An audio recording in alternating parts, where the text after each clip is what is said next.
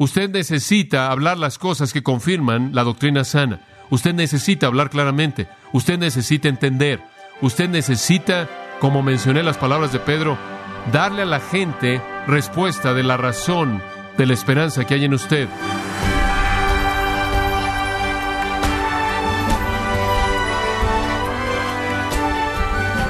Queremos agradecerle que nos acompaña el día de hoy en Gracia a vosotros con el pastor John MacArthur.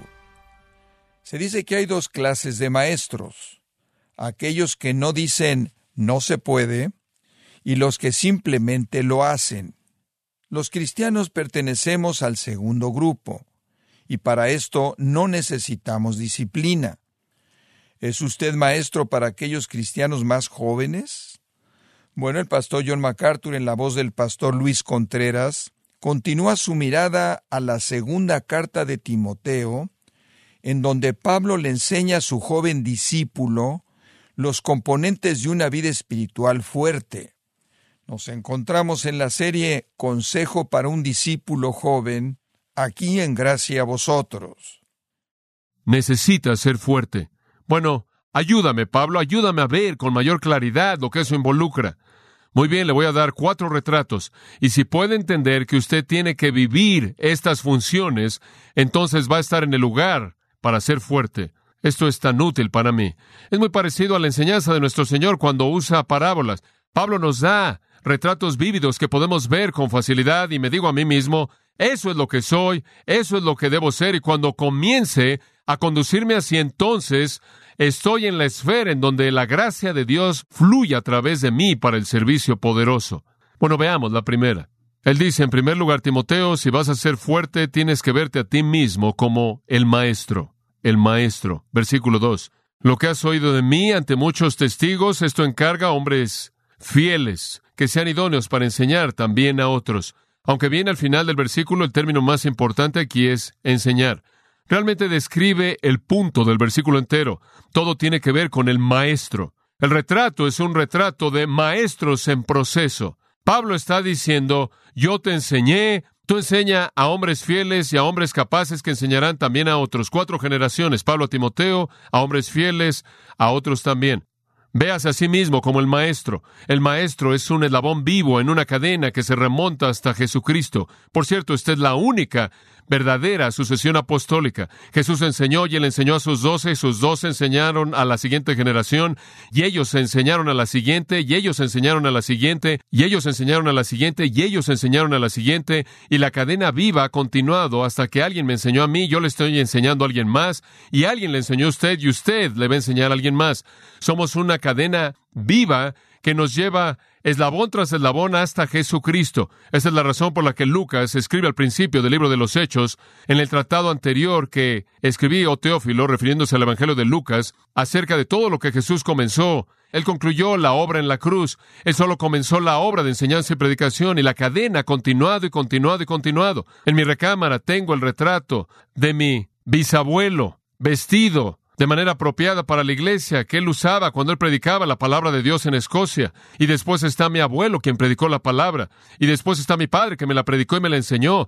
Y yo veo esa cadena y rastreo esa cadena hasta Jesucristo. Aunque no conozco todo el labor en la cadena, en mi propio legado espiritual, sé que se remonta hasta Cristo y no se ha roto porque tengo la verdad.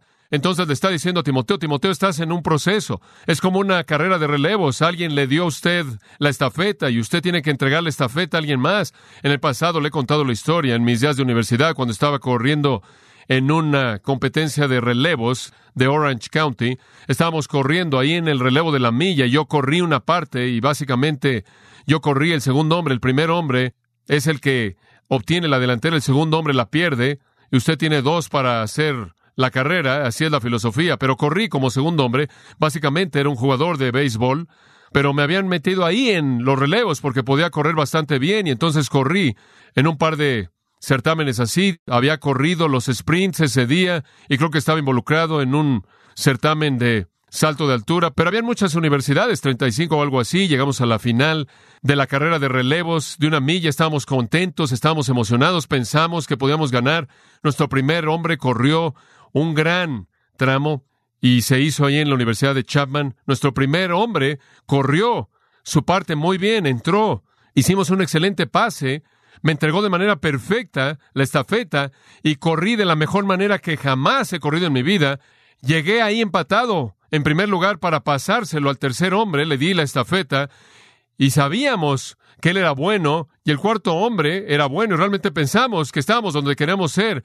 Coloqué la estafeta en el tercer hombre y él corrió por la curva y llegó ahí a la recta final, se detuvo y se salió y se sentó en el pasto y la carrera continuó. Yo estaba aterrado, estaba en un estado de shock, así como los otros hombres del equipo. Pensamos que nos habíamos jalado un músculo o algo así y corrí por el pasto, nunca lo olvidaré. Le dije, ¿qué pasó? ¿Qué pasó? Y él dije, no sé, simplemente no tuve ganas de correr. Le confieso que mis pensamientos fueron carnales en su totalidad. Digo, no puedes hacer esto. En esto no estás solo, no puedes hacer esto. ¿Te das cuenta del esfuerzo que ya has invertido y la preparación, el entrenamiento? No puedes hacer eso. Se ha invertido demasiado en ti. ¿Tú entiendes eso? Y Pablo le está diciendo a Timoteo, no puedes hacer eso tampoco. No me digas que estás aventando la toalla. No me digas que estás bajando la velocidad. No me digas que estás abandonando esto. No me digas que vas a renunciar a tu ministerio. No puedes hacer esto. No tienes ese derecho. No estás en esto solo. Lo que has oído de mí ante muchos testigos, esto encarga a hombres fieles que sean idóneos para enseñar también a otros. Tienes que continuar con esto, no va a detener conmigo. No quiero ser el eslabón que se rompe. Tiene que continuar. No quiero salir de la pista. Tienes que transmitir lo que ha sido recibido. ¿Qué es lo que significa esta frase, lo que has oído de mí? Simplemente la doctrina que Pablo le había enseñado a Timoteo. No creo que hay ninguna razón de peso para limitarla a algún cargo doctrinal especial en su ordenación, como algunos lo quieren hacer. No creo que es algún tipo de acontecimiento especial. Creo que está diciendo todo lo que te he encomendado, como la revelación de Dios, debes encomendársela a otros. Ahora, este es algo bastante interesante. El verbo que él usa aquí es el verbo paratícemi, lo cual significa depositar, para proteger. Y la forma del nombre ya ha sido usada en el capítulo 1, en donde él habla acerca del tesoro en el versículo 14 que te fue encomendado. Es el mismo uso de la palabra aquí, el depósito que fue depositado contigo. Allá atrás, en el versículo 12, guarda lo que he depositado contigo, así como el Señor guardará lo que tú has depositado con Él. Pablo le dice, el Señor va a guardar lo que yo deposito con Él. Ese es mi versículo de la vida, versículo 2. Tú guarda lo que Él ha depositado contigo, esa es su palabra. Capítulo 6, versículo 20 de 1 Timoteo dijo lo mismo. Guarda lo que se te ha encomendado, lo que ha sido depositado en ti, el tesoro, la verdad, las sanas palabras. Aférrate, retén esas sanas palabras que él menciona en el versículo 13 del capítulo 1. Guarda esa verdad. Entonces no creo que hay ninguna razón para decir que esto se refiere a alguna ordenación de Timoteo. Simplemente piensa en las cosas que oíste de mí de una manera general para decir el depósito de verdad de la revelación de Dios que te entregué. Y después él añade, en presencia de muchos testigos. No haría injusticia alguna la palabra di aquí si fuéramos a traducirlo no en presencia de muchos testigos, como si fuera algún acontecimiento de ordenación en donde le estuviera dando algún cargo, algún mandato y muchas personas estuvieran escuchando, pero si fuera traducido apoyado por el testimonio confirmador de muchos, en otras palabras, Pablo está diciendo, te di la revelación de Dios y tú sabes que no solo fue mi enseñanza, porque vieron muchos otros que la confirmaron como la palabra de Dios. Esa es la idea. Te entregué la verdad, confirmada en la boca de muchos testigos como la palabra de Dios. Pablo, como usted sabe, fue acompañado por muchos maestros. En Hechos 20, versículo 4, se refiere a muchos maestros que estuvieron con Pablo. Y cuando Pablo habló la palabra de Dios, afirmaron que de hecho era la palabra de Dios. Y cuando él fue un pastor en Antioquía, dice que era uno de cinco ahí y hubo una confirmación de la palabra de Dios. Entonces Pablo está diciendo las cosas que has oído de mí, no solo mis ideas, sino la palabra de Dios confirmada por muchos testigos. Esa es la idea. Pedro mismo, en 2 de Pedro 3, 14 al 16, dice que Pablo escribió las Escrituras. Pablo dio escritura. Él llama la enseñanza de Pablo a las Escrituras, aunque algo de esto era difícil de entender. Entonces Pablo era un testigo de la validez de la autoridad divina de la enseñanza paulina. Entonces Pedro fue un testigo de la validez de la autoridad divina de la enseñanza paulina. Entonces Pablo está diciendo, mira, la revelación de Dios, el depósito de verdad confirmada como la palabra de Dios en la boca de muchos testigos, como las escrituras lo demandan, por boca de dos o tres testigos, te la transmití, no puede detenerse ahí. ¿Ve usted ahí de nuevo el tema entero a lo largo de estas epístolas? ¿Cuál es la responsabilidad primordial del liderazgo espiritual? De guardar la verdad, de proteger la verdad. Pero ahora llegamos a una segunda dimensión. No solo guardarla y protegerla, sino, casi de manera paradójica, entregarla. Es doble. Debo guardar su pureza y debo mantener su integridad. Estoy seguro que nunca debe desviarse de ella o ser adulterada y debo guardarla con tenacidad y al mismo tiempo debo transmitirla en su forma protegida a una generación subsecuente. Y entonces él dice, de regreso al versículo 2, esto, ¿a qué se refiere con esto? Bueno, esta es la enseñanza que recibiste, la doctrina de los apóstoles.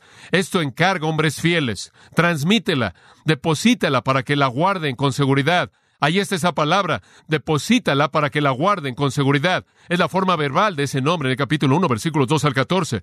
Dios deposita su palabra con nosotros para que la protejamos, la mantengamos pura y la depositamos con alguien más intacta, sin impureza. Hombre, qué legado tan sagrado. La función primordial del hombre de Dios es guardar, mantener la palabra de Dios pura y transmitirla a la siguiente generación en su pureza. Esa es la tarea. El resto de las cosas son periféricas, con toda seguridad. Este es el corazón de la razón para un seminario. No tenemos un seminario aquí, el Master Seminary, porque es algo agradable. Es porque pensamos que Dios nos ha mandado a transmitir la verdad a la siguiente generación. Y tenemos que levantar a líderes piadosos. Si la iglesia es débil, es porque sus líderes son débiles. Si va a ser fuerte, debe tener líderes fuertes. ¿En dónde vamos a encontrar a líderes fuertes? Tenemos que prepararlos. No podemos dejar la tarea a alguien más. No puedo dejársela a alguien más. Tengo que hacer todo lo que puedo. ¿Y por qué tenemos el Masters College? Por la misma razón. Queremos tomar a jóvenes selectos y producir una generación de personas que van a aferrarse a la verdad de Dios y vamos a encomendárselas en pureza. Esa es la visión, ese es el propósito. Existen para proteger la verdad. Cuando Dios identificó a Israel como su pueblo escogido, Él dijo que su función primordial era proteger los oráculos de Dios. Primordialmente, su identidad excepcional, única en Romanos 3 dice, fue que recibieron los oráculos, la palabra de Dios. Es esencial entonces que Timoteo se aferre a la doctrina verdadera y que la transmita a la siguiente generación. ¿Y se da cuenta usted de que el contexto histórico aquí demanda que Timoteo se apresure con la tarea porque Pablo quiere que venga a Roma? Allí en el capítulo 4, creo que es el versículo 9, haz todo esfuerzo por venir a mí pronto. Y lo que él quiere es que Timoteo venga. Versículo 21 lo repite. Haz todo esfuerzo por venir a mí antes del invierno. Entonces, si Timoteo va a venir, tiene que apurarse y dejar la verdad con otras personas. Y sabe una cosa, este es el corazón de mi propia vida el levantar una nueva generación de personas que van a proteger la verdad. La razón por la que escribo libros acerca de la Biblia o comentarios acerca de la Biblia es para transmitir la verdad a otra generación. Enseñamos y predicamos y estamos en la radio y lo que sea, tenemos una universidad y seminario y todas estas cosas son para transmitir la verdad, entregar la verdad a la siguiente generación. Ese es un mandato, no es una opción. Pablo entonces habla del tipo de personas a la que debemos transmitirla. Muy bien, observe de regreso el versículo 2. ¿A qué tipo de personas debemos transmitirle la verdad? Él dice, entrégale el depósito para que lo guarden con protección, con cuidado, a hombres fieles que sean aptos para enseñar también a otros. Ahora usted tiene que ser selectivo. ¿Entiende usted la selectividad en esto? Él no le dice entrégasela a cualquier persona, a todo mundo. Hay un sentido en el cual un predicador le predica a todo mundo, pero él va más allá de eso. A Timoteo aquí él no le está diciendo nada más predica la palabra, él lo va a decir en el capítulo 4, predica la palabra. A tiempo y fuera de tiempo, redarguye, reprende, exhorta con toda paciencia y doctrina y demás. Él va a llegar a eso. Aquí no está hablando acerca del ministerio de predicación. Él está hablando acerca de producir maestros, de ser un productor de maestros, un productor de predicadores. De eso está hablando. Y realmente ese es el ministerio doble. Veo mi propia vida y he respondido a la pregunta, ¿cuál es la prioridad de tu ministerio? Siempre he dicho las mismas dos cosas. Una, predicar la palabra de Dios a la congregación. Dos, preparar a líderes piadosos. Hay un ministerio público y después hay una especie de ministerio privado íntimo. Y usted sabe, no puedo ministrar a todo mundo, no puedo ministrar a todo mundo, tengo que ser selectivo. Me encantaría hacer todas las cosas a todos los hombres en toda circunstancia, pero eso no es posible. Entonces, si tengo que invertir mi vida en alguien, ¿en quién la voy a invertir? Tengo que invertir mi vida y otros hombres piadosos van a invertir su vida en alguien, ¿y en quién va a ser? ¿En qué tipo de hombres? ¿Qué estoy buscando? Bueno, el versículo 2 me dice, en primer lugar, hombres fieles. Ahora eso habla de su vida espiritual probada, su virtud espiritual probada. Esa misma palabra es traducida en el versículo 11, digno de confianza, misma palabra. Hombres dignos de confianza, hombres que pueden ser confiados con las cosas de Dios, hombres que son confiables, hombres que son leales a la palabra de Dios. Esto habla de su virtud espiritual. Escuche, si yo quiero pasar mi vida con alguien, no quiero pasar mi vida invirtiéndola en hombres infieles. Realmente no quiero tener muchos figelos, hermógenes o démases en mi vida. No quiero disipular a personas que me van a desamparar, me van a dejar habiendo amado este mundo actual. No quiero disipular a personas como cuando el corazón del apóstol Pablo se rompe, ahí en el versículo 1.15, cuando dice, todos en Asia me dejaron, incluyendo a Figelo y Hermógenes. Usted debe tener tan pocos incidentes como ese como sea posible, porque su vida es tan corta y debe invertirla en hombres fieles. Eso significa que sean hombres, que sean leales a la verdad de Dios. Debe entregarles un legado y ellos deben aferrarse a él. Cuando usted se prepara para invertir su vida en alguien, usted debe ver lealtad ahí. No una lealtad ciega a usted como persona, sino lealtad a la palabra de Dios. Amo una persona cuya meta entera es ser fiel a la palabra de Dios. Ese es el tipo de hombre en el que debe invertir su vida, a quien debe disipular. Y sabe una cosa, pero en una iglesia, le digo una cosa, hay muchos hombres en la iglesia que pasan la mayor parte de su tiempo con personas marginales llenas de problemas que no son fieles. Pasan una cantidad tremenda de su tiempo tratando de consentir, y digo esto de manera amorosa, en personas que nunca van a hacer una diferencia. Ahora, no estoy diciendo que descarte esas personas, estoy diciendo que deje que esas personas en el ministerio de ayuda y exhortación y con misericordia venga a su lado, pero debo invertir mi vida reproduciendo a personas que van a proteger la verdad y van a proclamar la verdad. Así debe ser. No quiero ser insensible a otros, pero quiero entender las prioridades. En segundo lugar, él dice, no solo debes invertir tu vida en hombres fieles, sino en aquellos que son aptos para enseñar o competentes para enseñar. Aquellos que en el futuro van a ser competentes para enseñar. Es una forma futura aquí. Entonces, usted está invirtiendo, esto es tan claro, usted está invirtiendo ahora en personas quienes en el futuro enseñarán. Entonces, tengo que ser un productor de maestros. Timoteo tiene que ser un productor de maestros. Esa es la función de uno que guía en la iglesia. Ahora eso no habla de virtud espiritual, sino de capacidad espiritual. Usted debe invertir en personas que tienen la virtud y la capacidad para reproducirse. Entonces debo invertir mi vida en personas que hacen lo que yo hago. El único don que le puedo enseñar a usar a la gente es el don que yo tengo y no soy muy bueno en hablarle a personas de otros dones. Me acuerdo cuando aconsejé a una persona cuando llegué por primera vez a la iglesia aquí. Después de dos sesiones, él se me acercó y me dijo, yo no sé si esto te ayuda o no, pero me gustaría decirte que no tienes el don de consejería. Yo dije, bueno, valoro saber eso. Me da gusto saber que piensas eso. Quizás eso me va a ayudar a enfocarme en mí mismo. No te puedo ayudar si quieres que te hable de cosas que no hago. Te puedo decir lo que dice la Biblia. Pero quizás puedas recibir más principios prácticos de alguien más que tiene ese don y ese ministerio. Y entonces conmigo, para lo que Dios me ha dotado, es aquello en lo que mejor puedo enseñar a alguien más que tenga ese don y ayudarles a refinar ese don. Entonces Pablo dice, mira Timoteo, como líder espiritual, si vas a ser fuerte, tienes que verte a ti mismo como un maestro y eso significa que debes encontrar aquellos que son leales a la verdad y que son capaces para enseñarla e invertir tu vida en esas personas. Bastante claro. Y todo se destila en ser un productor de maestros y después ellos van a enseñar también a otros. Lo van a transmitir. Eso va a mantener la cadena moviéndose. Se van a reproducir a sí mismos. Entonces es algo doble. Él está diciendo, produce maestros, en el capítulo 4 le va a decir, predica la palabra a todo mundo. Entonces ahí es donde ve el ministerio. El que se pone de pie en el púlpito predica públicamente la palabra de Dios y tras bambalinas pasa horas y días e invierte la energía de su vida a reproducirse en otros para que hagan lo mismo. Ese es el llamado. Y esa es mi visión, ese es mi corazón. Eso es lo que yo veo que Dios me ha llamado a hacer, permear tanto de la esfera de influencia que tenga de la palabra de Dios y después levantar a maestros piadosos.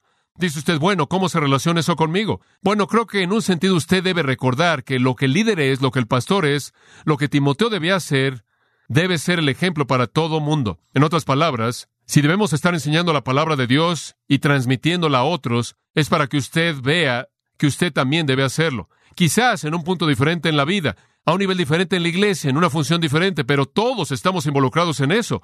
Todos debemos estar involucrados en transmitir la palabra de Dios. Todos debemos proclamar la fe a un incrédulo, nutrir a un nuevo cristiano, fortalecer a otro creyente en algún área en donde no entiende la palabra de Dios. Todos debemos ser maestros de la palabra de Dios. Todos debemos dar respuesta a todo hombre que nos demande respuesta por la razón de la esperanza que esté en nosotros. Todos debemos estudiar para ser aprobados ante Dios, transmitir su verdad, pero en particular, ¿cómo podemos esperar que la gente transmita la verdad de generación a generación si los líderes no se aferran a la verdad y reproducen a maestros para que establezcan el estándar para la gente? Mi visión es preparar a maestros piadosos fuertes y predicadores que sean leales a la verdad y que tengan la capacidad de transmitirla. Y qué desafío tan tremendo y qué desafío tan emocionante. En resumen, todos somos llamados a trabajar duro en el área de transmitir la verdad a la siguiente generación, particularmente a aquellos que son ancianos. En 1 Timoteo 5 dice que los ancianos que trabajan duro en enseñar y predicar son dignos de doble honor. El Señor quiere honrar a aquellos que son fieles en aferrarse a la verdad y enseñar la verdad. Usted necesita hacer lo que tenga que hacer en donde esté. Usted dice, bueno, no conozco mucho. Bueno, encuentre a alguien que conozca menos que usted y enséñele lo que usted sabe. Y encuentre a alguien que conozca más que usted y aprenda de lo que ellos conocen. Metas en el proceso. Metas en el proceso. Sea un maestro. Y le voy a decir en este momento, lo que usted enseña, retiene. Lo que usted no enseña, usted olvida. Yo puedo leer un libro, cerrarlo y lo olvido rápidamente. Leo un libro, extraigo de ahí verdad, enseño esa verdad y nunca lo olvido. Lo que yo enseño, yo lo retengo. Lo que no enseño, lo pierdo. Entonces aprende a enseñar. Marido enseña a su esposa, esposa enseña a su marido. Usted aprende verdad espiritual, él viene a casa, descárguelo en él. Ahora descárguele algo que no se aplique a él para que haya algo de equilibrio. Quizás inclusive le descargue algo que se aplique a usted. Enseña a sus hijos. Hijos, están aprendiendo la palabra de Dios, compártanla con sus padres. Enséñenla a sus amigos, sus compañeros de clase, personas en el trabajo, otro creyente, compartan la verdad de Dios en un estudio bíblico, en un tiempo de oración, escríbanle una carta a alguien y que exploten las páginas de esa carta lo que usted ha aprendido de una porción de la palabra de Dios. Si un maestro no tiene que ser demasiado sofisticado, consiga un pequeño grupo de niños pequeños o jóvenes o adultos. Si un maestro de escuela dominical enseña la palabra de Dios, consiga un grupo de nuevos cristianos, enséñeles. Transmitamos la verdad a la siguiente generación. Es la única esperanza que tenemos. Digo, vivimos en un mundo que literalmente está deshaciéndose, desintegrándose en toda dimensión, y lo único que va a permanecer fiel y sólido y verdadero y dar algún tipo de plomada a generaciones futuras es la verdad de Dios. Y para transmitirla tenemos que estar comprometidos con conocerla y entonces enseñarla. Entonces, podemos decir que los elementos de ser un cristiano fuerte involucran viéndonos a nosotros mismos como un maestro. Y permítame concluir como resumen, ¿muy bien? Permítame decirle lo que hemos dicho en un resumen final. Si usted va a ser un creyente fuerte, usted tiene que verse a sí mismo como un maestro. Y eso significa, uno, que tiene que ser un estudiante diligente del mensaje escritural. Usted tiene que estar dispuesto a estudiar. Él entra a eso más adelante en el capítulo, en el versículo 15. Procura con diligencia presentarte a Dios aprobado, como obrero que no tiene de qué avergonzarse, que usa bien la palabra de verdad. Usted necesita ser un estudiante diligente que usa bien la palabra de verdad. Eso es esencial si usted va a ser un líder eficaz, si usted va a ser un cristiano eficaz. En segundo lugar, necesita enseñarla de manera clara. Usted necesita hablar las cosas que confirman la doctrina sana. Usted necesita hablar claramente. Usted necesita entender. Usted necesita, como mencioné las palabras de Pedro, darle a la gente respuesta de la razón de la esperanza que hay en usted. Entonces usted necesita leer y estudiar la palabra y debe explicar de manera clara la palabra. Y después es necesario que usted sea leal y fiel a ese mensaje bíblico. Eso significa no solo al enseñarlo, sino al vivirlo. Si usted quiere ser fortalecido continuamente, si usted quiere conocer el poder de Dios en su vida, entonces tiene que vivir de acuerdo con esa palabra. Estúdiela, enséñela y sea leal y fiel a la misma. Pelee por ella, pero más que eso, vívala. Y si eso se vuelve parte de su vida, usted va a pelear por ella. Y después, finalmente, usted debe estar involucrado continuamente en la preparación de alguien más, el equipar a alguien más que pueda enseñárselo a alguien más. Como pueden ver, amados, estamos en una carrera de relevos. Usted está ahí tiene la estafeta en su mano. Alguien se la dio a usted. Alguien le dio a usted la verdad y usted la tiene. Usted tiene que entregársela a alguien más. Usted tiene que ser un maestro. Y ahí es donde comienza, Pablo dice. El Señor quiere creyentes fuertes. Y uno de los elementos de una vida espiritual fuerte es verse a uno mismo como un maestro en quien la verdad de Dios ha sido depositada, a la cual debemos ser intensa y permanentemente fieles para enseñarla a alguien más. ¿Está usted haciendo eso? ¿Es usted leal a la verdad? ¿La vive? ¿La ama? ¿La defiende? ¿Es fiel a ella sin importar el costo? ¿Está usted enseñándola a alguien más? Padre, ayúdanos, ayúdame a ser fiel a esto. Señor Dios, danos la fortaleza y el poder espiritual. Queremos estar siendo continuamente capacitados mediante la gracia que es nuestra en Cristo Jesús. Pero para hacer eso necesitamos comprometernos con ser maestros en quienes la palabra está fluyendo continuamente y saliendo y fluye a otros. Ayúdanos a ser fieles. Muéstranos aquellos que son aptos en quienes podamos invertir nuestras vidas. Oro por nuestros seminarios, Señor, que tú traigas a los fieles y a los capaces. Danos hombres piadosos que sean competentes para enseñar. Y, Señor, en donde quiera que sea que encajemos en tu plan y en tu cuerpo, que nos veamos a nosotros mismos como maestros, para que todo aquello que sepamos de ti lo podamos transmitir a alguien más. Ayúdanos a hacer eso fielmente por causa de nuestro Salvador y su gloria, y la tuya oramos. Amén.